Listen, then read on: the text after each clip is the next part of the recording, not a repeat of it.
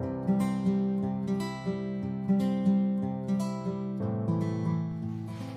家好，我是 Little Fish，我在北京。大家好，我是满满，我在上海。大家好，我是乔娜，我在台南。今天我们继续来读第二信，哼，然后终于读到我们的这张，已婚女人，这章非常的长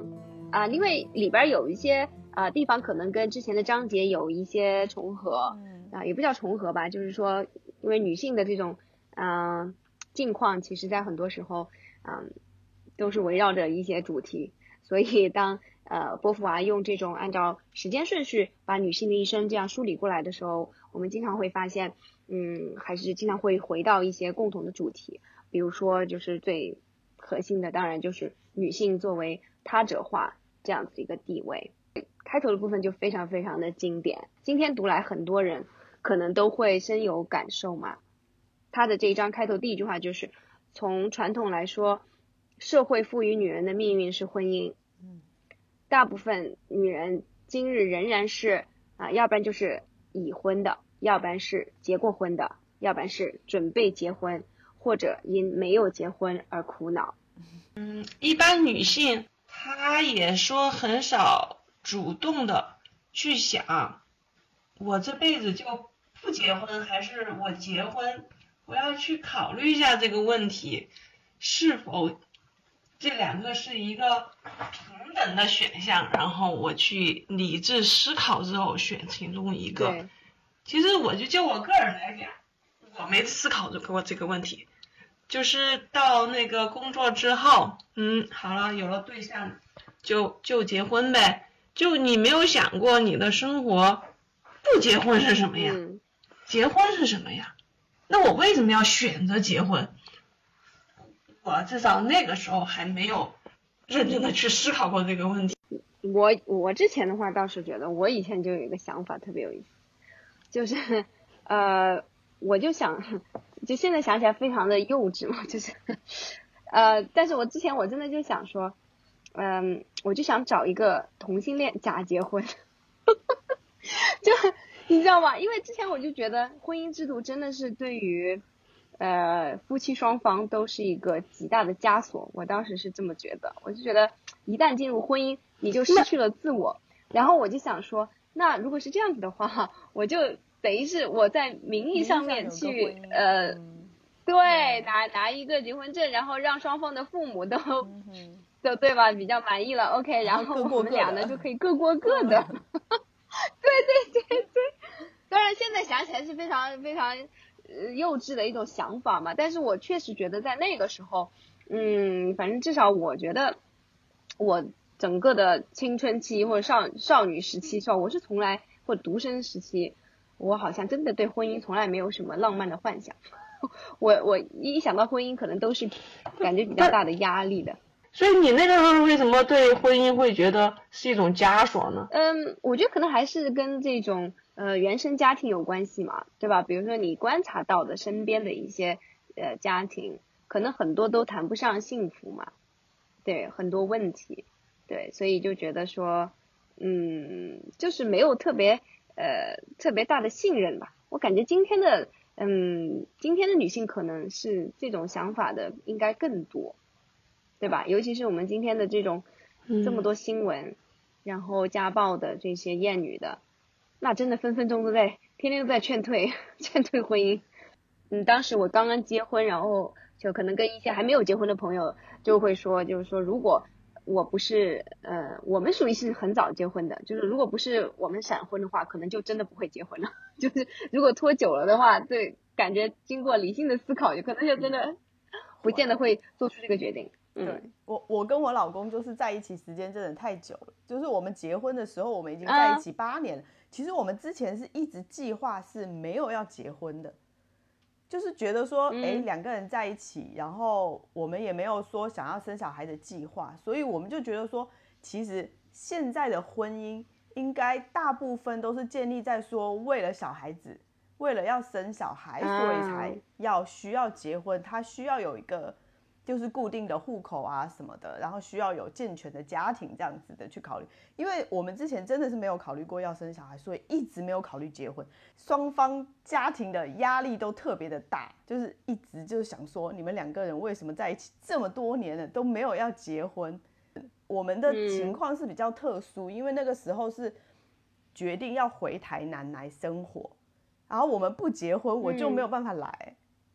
所以后来我们我们才因为决定了要搬回台南来，所以我们才决定说去把结婚手续办了，然后搬回台台南来。嗯，不然如果嗯如果说我们一直待在上海的话，我们估计可能到现在也都没有结。不不管是对对谁的话，就是说结婚这件事情其实都是一个，呃，真的是很很很奇怪的一个一个决定嘛。就是说你 就是两个人谈恋爱的时候，就是其实并不会去。想到就是结不结婚这件事情，就它真的完全就是一个社会的一个契约，然后是一个国家的要求，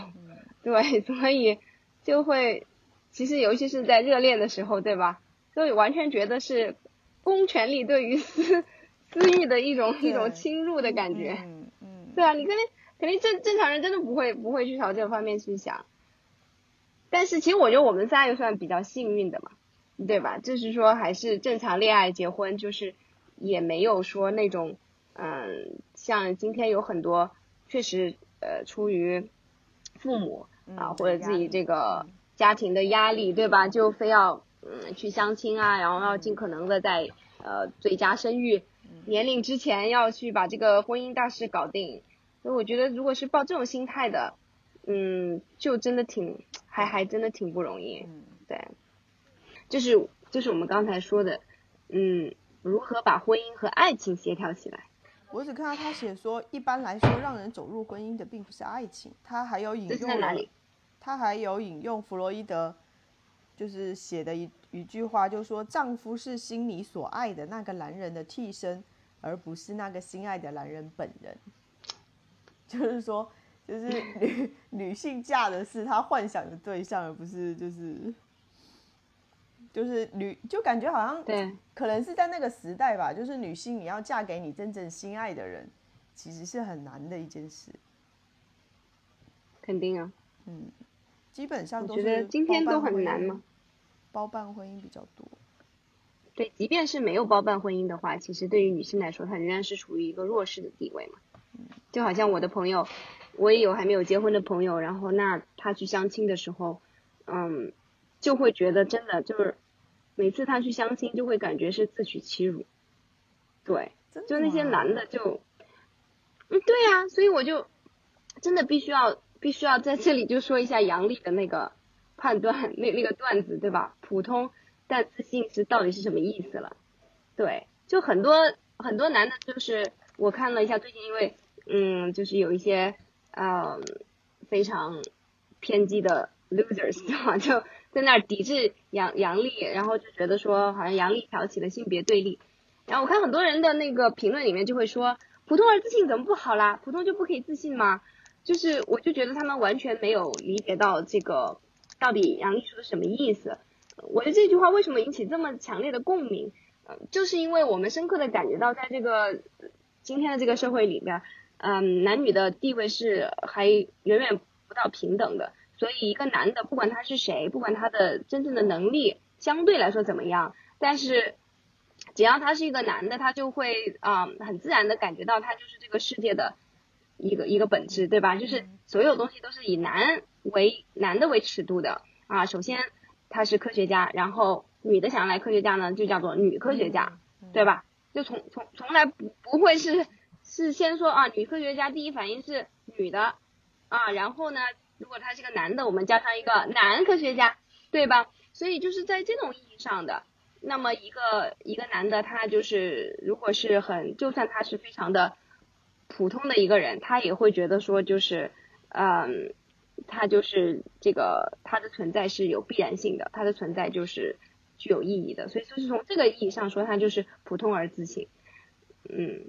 但是对于女性来说的话，就会觉得说，即便他已经非常非常。努力，但是他所做的一切都是为了，还要再一次的去证明自己，嗯，要证明自己是有一个内在的呃意义的。比如说，就经常举的一个例子就是说啊，男的经常会，呃，对于这也是其实波伏娃之前有说过的嘛，就男的会经经常对女性说一句话说，哎呀，嗯，就是因为你是女的，所以你这么想，嗯嗯，啊，但是女的要说反过来就没有办法说，因为你是男的，你这么想，没没没有办法这么说，就只能是回他说，就是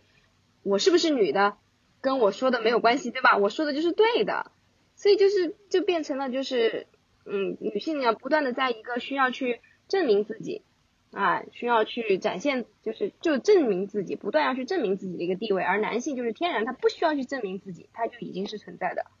所以这就叫普通而自信，对。然后就说到这个这个婚姻的话，像就刚才乔娜念的那一段，找一个自己想象中的，对吧？嗯，对于女性来说，她的就是她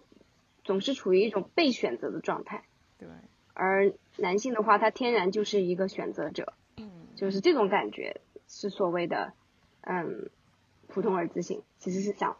就为什么我们这么作为女性这么有共鸣，其实就是这个这个地方。就是为什么那个少少女啊，她呃少女渴望婚姻啊，就是因为婚姻对她比对男人代表更大的利益，是，因此她更热烈的希望结婚，但婚姻也要求她做出更大的牺牲，特别是它带来激烈的多的与过去的决裂。我觉得这个情况现在已经不一样了。对，我之前也看到过一个调查说，这个婚姻从婚姻中受益男性比女性更多。是。波伏娃讲的这个情况，主要就是因为女性在，呃，她在家里面的时候是被父权压迫的嘛，嗯，对，所以她通过婚姻的话，她能够取得某种意义上的部分的一个独立性，对，但同时其实她又去依附于另外一个男人，所以她的独立性也是非常非常有限的。现在来讲，特别像我们这种独生子女家庭的女孩儿啊，我们那个受教育和工作，家庭基本上没有给予什么歧视，呃至少我们三个家庭没有给予任何呃歧视啊，就因为我们没有男男性的兄弟，嗯，然后在工作之后，我们也是独立的职业女性，因为像中国女性从事劳动太的高了，对，全球最高嘛，然后对，对，所以说，作为我们现在这些独立的女性，这个婚姻真的不知道能够带来什么好处。真的，我我也是觉得说，现在年轻的女孩子应该真的站上一个新的高度，应该真的要去思考一下，到底婚姻对你意味着什么？你为什么一定要去选择婚姻这个这个选项？我的周围的朋友，包括一些呃，我只是举个例子啊，我很很多朋友已已经以及一些在二线、三线城市，他们原来可能也是在大城市，然后回归到二线、三线之后，她老公还是要常年在外面出差。我真真真的是这个在我们行业是很普遍的。嗯，那你这种情况下，你不仅要工作，还要育儿，然后老公还常年在外面出差，我就不知道这个对女性来讲，你这个婚姻到底得到了什么？呀？真的是哦，嗯，到底图个啥？哎，其实这种长期出差的工作，对于男性来讲，确实也是很很累、很很辛苦的嘛。那有时候回到家，然后看到家里乱糟糟，就会很发火。但是我朋友说，我自己两个孩子根本就一个人弄，我还要上班，还要管孩子，还要管学习，现在教育内卷又这么厉害，已经心力憔悴了。然后老公回来啥都不问，直接看家里乱糟糟就一顿发火。哇，我觉得这种描绘起来就觉得这日子咋过呀真？的是啊，然后它里面就有讲说，嗯天底下再没有任何事像做家事这样，像西西弗斯一样所受的刑罚，永远都没有胜利的那一天。就对的，凡事只要是生命的扩展，总是会在背后留下废物、渣子、垃圾，所以他总是会责怪生命本身。就是哪怕是他的小孩子突然的想要翻个跟斗，事后都会有一堆的东西想要收拾，所以他都会指责说：“你不要动那个，你不要碰那个，你不要把这里弄得特别乱。”就是妈妈经常都会在家里面，就是很多人都会在家里面这样子，因为他要去维护他的那个整个家的整洁。然后，但是他又发现说，他永远都没有办法取得那个最终的胜利。是是是，为了要维护这个家庭的这个整洁啊，一尘不染，对吧？可能就是，就丈夫回来都不不让他踩，就是不让他动任何东西。对对对 对整洁的追求其实已经，嗯，到了一种变态的程度。当然，这个这个不是因为女性 洁癖，对，而而且就是说，他的目标本来本来整洁的目标是为了让我们可能可以住得更舒服，嗯，但是正是因为女性被陷在这样的一种西西弗斯的陷阱里面，然后呢，她她一旦我整洁，我好不容易弄好了，然后你一回来，一生活。一有生命的气息，然后马上就会乱了，然后我就马上把它重新收拾一遍，所以到后面就女性就会慢慢发展出一种就是生命本身的一种厌恶。对对，就完全是一种反生命的，就嗯你进来就必须要套上所有的呃这个脚套、什么鞋套，对吧？所有的东西，然后最好你就什么也不要动，对对，让一切保持原样。它里面有提到一个，就是关于在打扫清洁对清洁的要求，这里他提到一个叫很有趣的对比，然后我觉得这个很有趣。他说，在女人对性比较冷淡的荷兰，在和在讲求比较讲求秩序、纯洁和压抑肉欲的清教徒文化中，对清洁的要求就来得特别的高，然后反而就是在法国的南部地中海沿岸的人生活就是比较脏乱，但是比较快活的环境里面，他们就是比较热爱肉体，热爱人具有动物性的那一面，就觉得他们好像比较可以宽容人的一些味道啊，然后一些脏污啦，甚至是寄生虫。对，我我觉得这个 对比就是，感觉这个还蛮有意思的，就是他讲到这个，就是感觉好像就是你说人对清洁的要求，然后跟性欲会有关系，这个还真的很有趣。是对，因为你对清洁的过分追求就是反动物性的嘛。啊，反正咱们印象里，日本的全职家庭主妇总是很能干，家里收拾的那个井井有条，是吧？都收纳高手。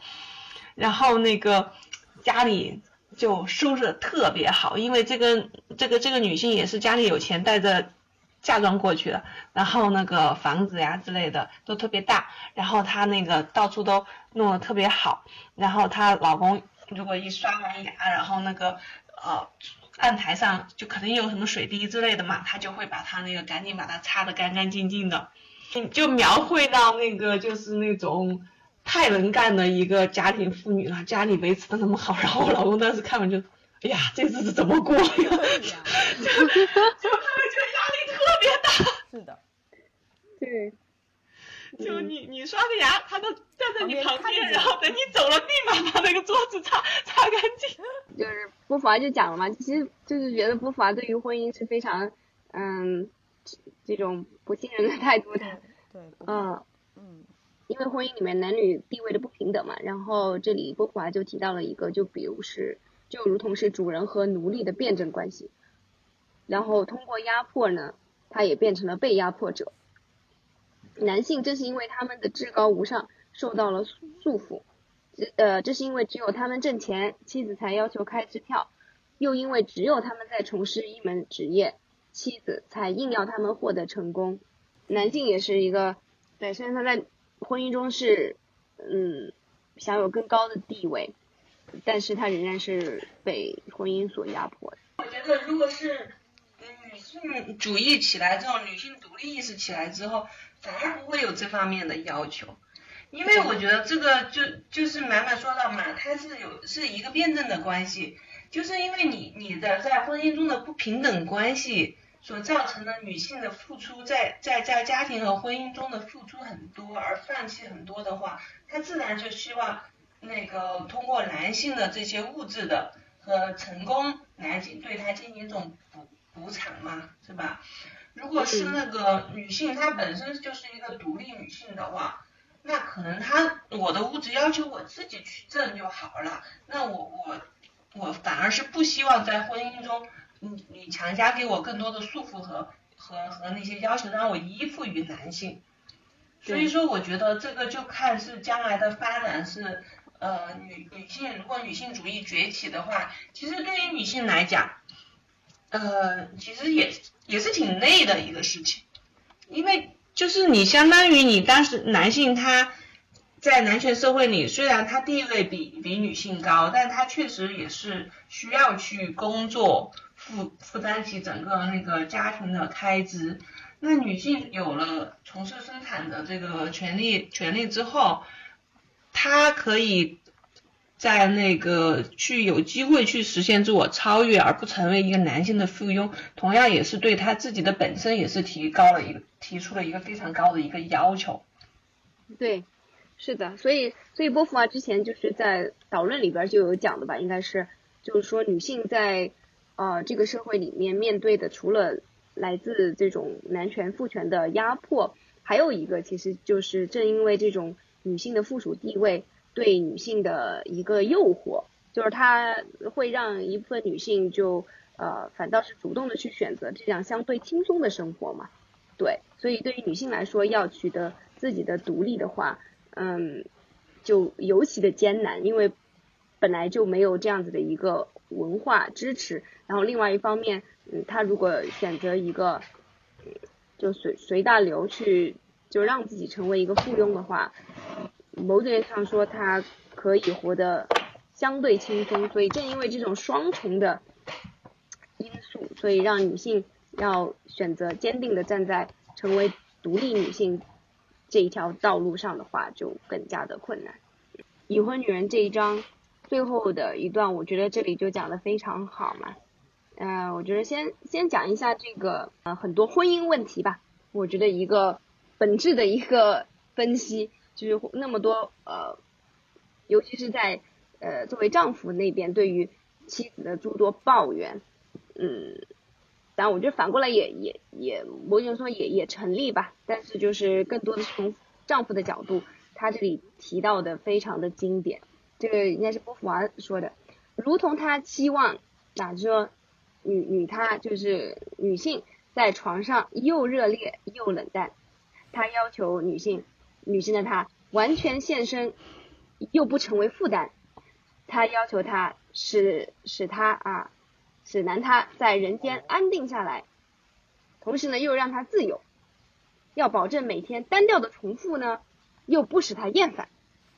始终在眼前又绝对不讨厌。他希望，你说是不是太经典？他希望完全的拥有这个女性，但是又不属于他，结成夫妇生活，又仍然是独立的。对，所以就就真的，这个就是真的一针见血啊！就是经典的对于婚姻这个状态的一个描述吧。就是说，嗯，因为婚姻确实是，呃，今天让我们感觉在人间安定下来。但是呢，又希望这个婚姻能够让我们自由嘛，对吧？所以就是我们在这样一种纠纠结的状态下，啊，你仔细想起来，其实就是一种嗯主流的选择，对，就是你我们基本上还是遵从了这个社会主流的选择，因为如果你选择做这个社会的异类的话，会很艰难，对，所以其实某种意义上说就是这个原因，我们也真的没有说是把这个问题。彻头彻尾的想清楚了，然后再做出的一个选择，某种意义上说也是一种没没没有没有经过深思熟虑的选择。但但是我觉得现在社会目前的现状是，其实他并没有给女性足够的时间去思考或者是去想这个问题，因为他大学之前都在读书嘛。就一直在读书，连早恋都不允许了。你真的，我觉得，我觉得我们的社会真的就是突然的，家长就跟你说，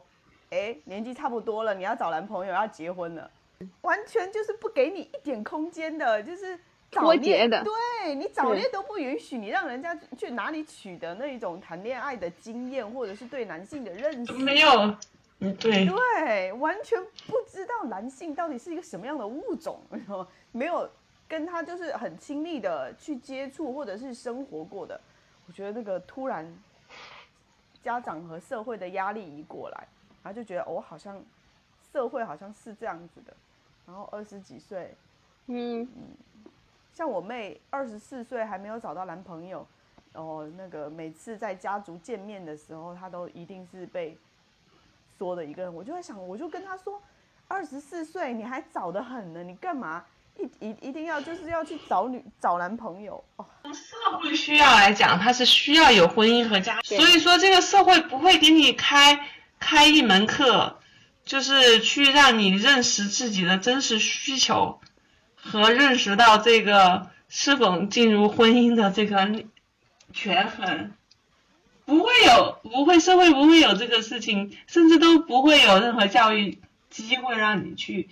思考这个事情。最好是不要思考，你就按部就班的进入这个角色。对的对的，就是这样啊，对啊。所以，人所以一思考就会，这说就会出乱子。所以说这个事情还是在于你什么时候进行了这个女性意识的觉醒，你什么样的机会，什么样的原因，你开始有女性意识的觉醒，因为这个社会不会主动的给去给你灌输这种思想。像今天我们说到这个，好像啊、今天的结婚率也许有有变晚，对吧？结婚时间变晚呐、生育率下降呀，很多人就会第一反应就把它归结到是因为女权主义，对吧？然后就开始说啊，都是因为嗯我们让这个女权主义过嗯过过度的发展了，然后导致了这样的结果。其其实根本就不是，我觉得这里我们也也要来澄清一下，其实并不是因为说我们觉醒了，然后我们就就女性觉醒了就一定会选不选择婚姻，就一定会选择不生。其实不是这样，是因为我们觉醒了，然后看到现状对我们是如此大的压迫，嗯 所以说我们希望能够有更好的一些呃，也不是说更好制度吧，就至少我们希望呃这个现状能够有所有所改善，女性的地位能够有提高，然后我们的权益能够更得到更好的保障。那这样子的话，那自然而然，其实我觉得绝大多数人，对吧？物种的繁衍的一个基本的本能吧，我觉得还是会去选择就就顺其自然的这个结婚生子的，我觉得是这样。一个人啊，特别是你知道还有生育这回事儿，还有这个孩子这回事儿的时候，呃，如果童年也没有受过这种什么样的创伤的话，还是想去体验一个完整的人生的嘛。嗯，就是，但是就是说，呃，可能你之前也是没有考虑过这个这个这个意味着什么，也没有去考虑这个社会在这件事情是否上面对你是否有所保障，或者是对你有所伤害。但如果说能够提前的把这些风险和这些事情都考虑清楚的话，然后你在结婚生子之后，再遇到各种各样的困难和麻烦的时候，你你你也就不会那么惊慌失措，同时也不会对对孩子造成更很大的影响。嗯就是你的情绪控制不好的话，肯定对抚育下一代是一个不好的一个影响的。嗯你不能就是说大家稀里糊涂的就结婚了，就像说的父母都不需要考证儿是吧？就就不用识字儿上岗。你稀里糊涂的啊，就赶紧催着你赶紧生，赶紧生，赶紧生。现在的趋势也是希望你多生多生。你你你又不对他进行教育，到底生育这一生育意味着什么？抚养下一代意味着什么？婚姻意味着什么？哎呀，不讲这些，赶紧生。生完之后，哇，一看发现掉一个好大的坑，然后情绪不好了之后，然后各种或家庭或者是那个不和谐，我觉得这个也也不符合优生优育的一个宗旨呀。嗯，是的嘛。就你不能把这个问题也，嗯，这个问题稀里糊涂过去。其实你你还不如摊开了，大家更理智的做一个抉择。就你不觉得这背后其实就就还是会有非常根深蒂固的一种嗯厌女嘛，就是或者说对女性的这种嗯不信任嘛，就是会觉得说一旦女性觉醒了是吧？一旦女性知道想明白了是吧？就想明白了，他们肯定就 不生了，他们肯定就不结婚了，然后人类就会灭绝了。然后那那那些普通而自信的男的就开始恐惧了。说这个，我倒是看到之前一个采访啊，就是那个嗯，他是英国做的一个采访，反而是有些女性说她为什么不生孩子，就是说我不知道我们这个社会发展下去是在朝好的方向发展，还是在朝坏的方向发展。我可能会认为我的我我们给下一代留下来的东西是更差的，而且我们自己都不知道我们做的事情是对的还是坏。嗯我就让下一代走向一个不好的一个世界。有些人是出于这种思想不去生孩。我跟我老公其实都觉得说，将呃我们至少是我们下一代的世界，下一代的孩子所要面临的世界，其实是比较危险的，也也有可能是真的是老人家的想法，就是总是好像人到了一定年纪之后，就会觉得说自己的时代是最好的。其实每每每一代人好像都是这么想的，都觉得说，哎，以后怎么办啊？你的时代越来越差了，然后那么，但是的确是真正生了小孩之后，就会慢慢的发现说，其实真的每一代人有他们自己的命运，有他们自己的归属，然后有真正属于他们的时代。他们并不觉得说他们的时代是不好的，他们会觉得说他们的时代也是最好的，他们有他们自己的人生。对，嗯，其实我我之前我觉得我对于婚姻没有什么没有什么浪漫的幻想，但是我我就觉得说如果有小孩，其实还是蛮幸福的事情嘛。就是我觉得抚养一个小孩长大是很有成就感的事情，然后呢，啊、孩子也很可爱嘛，然后也意味着希望嘛。我倒是觉得，如果比较乐观的来看的话，即便是这个世界会变得更糟，呃，也并不等于说我们就尽量不要让不要把孩子带到这个世界。就毕竟我觉得就是改变世界的还是人嘛，所以嗯 就是生下来你怎么知道他就一定是一个嗯受害者，他就不能是一个改变世界的人呢？嗯，对。